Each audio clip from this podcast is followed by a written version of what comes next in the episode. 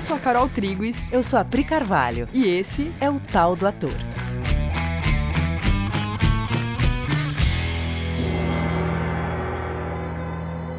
E aí, galera? Oi, gente. Como vocês estão? Vocês estão bem? Bom, hoje a gente quer trazer um tema que não é a primeira vez que a gente vai falar dele, mas tá longe de ser esgotado, que é o trabalho do ator sobre si mesmo. Inclusive, o primeiro livro do sistema do Stanislavski, que no Brasil foi traduzido com o título A Preparação do Ator, no russo o título é literalmente O Trabalho do Ator sobre si mesmo. O trabalho do ator sobre si mesmo não é um trabalho técnico apenas, é sobretudo um trabalho espiritual. Hum, bom. Uhum, uhum. A gente já falou aqui sobre o ator atleta das emoções, ou seja, o ator confortável com o trânsito entre as diversas sensações ou emoções humanas. Porque, como no processo de construção de personagem o ator sempre vai partir de si, ele vai se sentir mexido, porque ele vai estar tá se disponibilizando primeiro, né? Primeiro ele disponibiliza a si mesmo para começar a encontrar o conteúdo que vai compor a personagem mais para frente. Então, se ele não tiver íntimo desse movimento, sem essa habilidade desenvolvida de olhar para conteúdo emocional humano, todo o processo de ensaio fica pesado, sofrido. Ou então, para evitar esse sofrimento, o ator vai tender a deixar raso seu contato com conteúdo emocional mais profundo. Quem nunca, né? Quem nunca? Quem nunca saiu de um ensaio falando, ixi, hoje foi pesado, tive que olhar para muita coisa, né? E deixa denso uma coisa que poderia ser leve. Então, Stanislavski começou estudando a psique e foi parar na espiritualidade. Ele passou a vida inteira olhando para a mente humana até chegar no lugar da espiritualidade. O sistema de ensino humano que a gente conhece, ele não pressupõe que se aprenda sobre si mesmo. A gente aprende um monte de coisas que depois vai garantir nossa sobrevivência e tal, mas a gente não costuma dedicar tempo a aprender sobre nós mesmos, sobre a nossa existência. E é nesse sentido que a gente está falando de espiritualidade, de entrar em contato com a nossa dimensão espiritual, com olhar para o âmbito existencial. O trabalho do ator sobre si mesmo passa por aí, e não é por acaso que o Stanislavski estuda profundamente o yoga. O Antunes Filho, por exemplo, no CPT, passava uma lista de livros para as pessoas lerem. E há quase 20 anos, acho que até mais de 20 anos atrás, tinha nessa lista vários títulos sobre física quântica, por exemplo, porque o Antunes falava em fundo de olho, de um ator com profundidade no olhar. E por que que a gente está falando disso? E de novo, o que, que é esse caminho de se espiritualizar?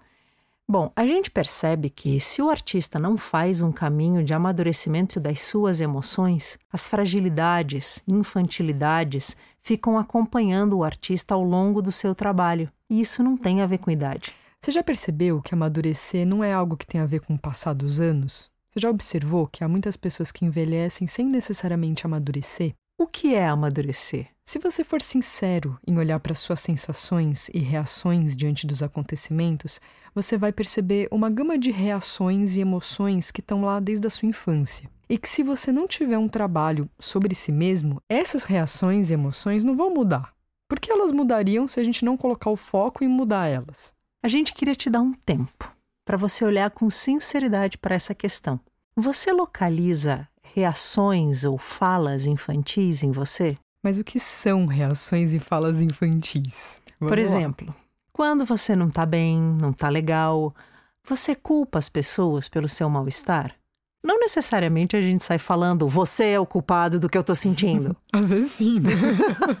Mas não necessariamente. Não necessariamente. Mas rola aquela reclamadinha, aquele mau humorzinho, aquela intolerânciazinha? Às vezes você sai correndo querendo se preencher com alguma coisa quando rola um vazio, uma sensação esquisita. Hum. Quando alguém expõe uma opinião diferente da sua, você se inflama? Você tem muita vontade de se defender ou de defender as suas ideias, provar seu ponto de vista a todo custo? Você sente uma vontade incontrolável de criticar algo que você não concorda, mesmo sem falar assim, só para você? A gente está só dando alguns exemplos para ilustrar, para você conseguir localizar. E por mais comum que essas reações é, sejam entre nós humanos, isso não faz delas reações maduras, né? E é aquela história: se você é um ator, uma atriz, o seu trabalho vai te pedir amadurecimento emocional. E é muito nesse sentido que o Stanislavski vai falar do trabalho do ator sobre si mesmo. Esse trabalho não se restringe ao âmbito técnico. ele tem mais a ver com o trabalho do ator aprofundar o seu olhar sobre si e da experiência humana do que manter um corpo e uma voz treinados. E por que essas reações são imaturas? Ora, porque elas te fecham dentro da sua própria cabeça e cortam seu contato com o que está fora elas te roubam a possibilidade de compreensão, de contato real com as situações, já que a gente fica preso na gente mesmo. Uhum. E quando você olha para os grandes autores ou atores, você vê pessoas que fizeram movimentos para fora dos próprios sistemas em prol de compreender profundamente um processo humano e social cultural. Olhar para fora numa postura de cuidado, com interesse em achar soluções. E a gente sabe que a gente já falou disso, mas a gente queria falar sobre uma dedicação diária, que é uma postura que vai evoluindo cada vez mais nesse sentido de aprofundar seu olhar sobre si mesmo, consciência sobre os próprios movimentos mentais, observação do seu próprio padrão de pensamento, das próprias emoções e o desenvolvimento constante do olhar para fora, do interesse pelo outro, conhecer o outro, e não apenas interesse pelas minhas próprias opiniões sobre o outro. O Stanislavski diz que o trabalho do ator sobre si mesmo deveria ser diário, como é a toalete, e é desse trabalho que ele está falando de se fazer diariamente. E em você nutrindo esse foco diariamente, você vai abrindo espaço dentro de você para novas posturas viverem. Por exemplo, sinceridade. Né? Quando a gente quer esconder coisas de nós mesmos, a nossa mente fica confusa, você já reparou? Sim, muitas vezes a gente diz uma coisa, mas no fundo quer outra. E a gente não deixa isso sincero para a gente mesmo. E aí, como que né, a gente entra em conflito, mas a gente, sobretudo, fica com a mente confusa. Uhum. Vai ficar uhum. muito difícil fazer um trabalho claro, límpido, maduro, porque você tem coisas dentro de você que ainda estão desorganizadas. Uhum. E aí você vai precisar de muita sinceridade para querer descobrir esse conteúdo, querer fazer um movimento de pelo menos saber o que tem ali, né? Ter a sinceridade de saber. E é claro que essa sinceridade tem muitas camadas. Você pode começar pela primeira delas. Sim. Bom, segundo elemento, disponibilidade em fazer caminhos de mudança. No episódio passado, a gente falou da Nora, personagem do Ibsen da Casa de Bonecas, que é talvez um marco em termos de personagem com disponibilidade em fazer caminhos de mudança. Nossa, total. Nossa, se você quiser ouvir mais sobre disponibilidade e fazer mudança, o episódio passado é um passo a passo para isso. Terceiro ponto: fazer perguntas sinceras para si mesmo e para quem possa te ajudar sobre as suas dificuldades, como quem quer saber. Sabe a diferença entre fazer uma pergunta como quem quer saber de fato a resposta? Que é diferente de fazer uma pergunta como quem quer reclamar do problema, né? Ou como quem está só percebendo o problema. É como quem está querendo saber a resposta. Sim. Outra postura imprescindível, ouvir. Sim. Tem se falado muito sobre postura de escuta, né? Que a escuta tá para lá de ouvir as palavras, é uma dedicação em, em olhar para o que para o que está chegando, deixar chegar e tudo mais. E deixar chegar significa que aquilo pode e vai te afetar e vai provavelmente colocar em xeque muitas das suas posturas até então.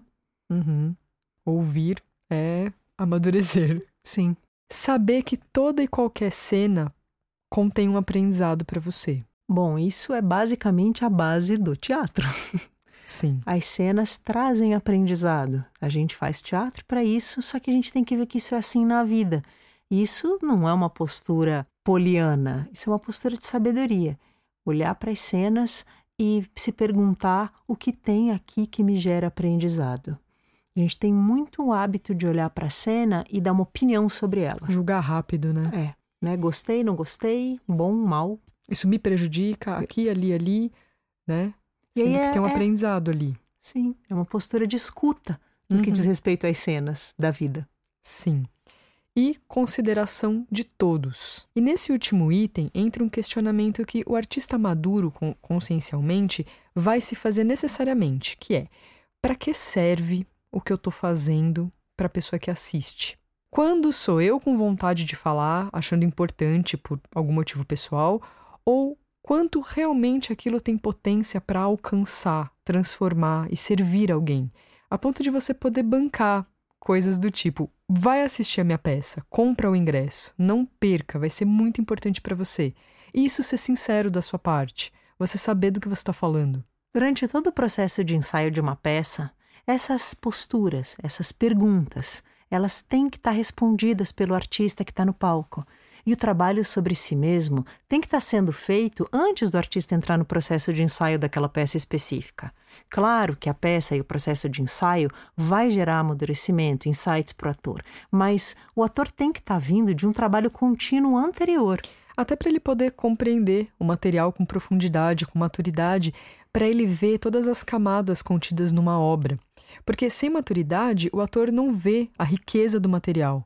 Ele não vê as nuances da personagem, não vê tudo que o autor estava querendo falar com aquela obra. E sem conhecimento de movimento mental humano, o artista fica com dificuldade de relacionar a obra às pessoas, de fazer esse paralelo, de ver a relevância do material para o mundo que está diante dele, ou seja, a relevância para a plateia.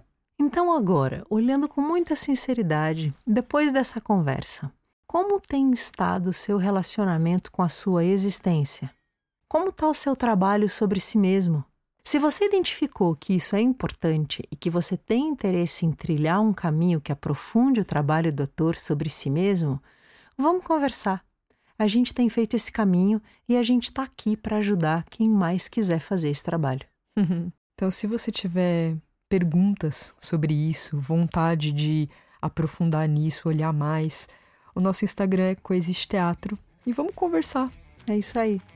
tá bom, amores? Esse é o nosso recadinho dessa semana. Até semana que vem. Um beijo. Tchau.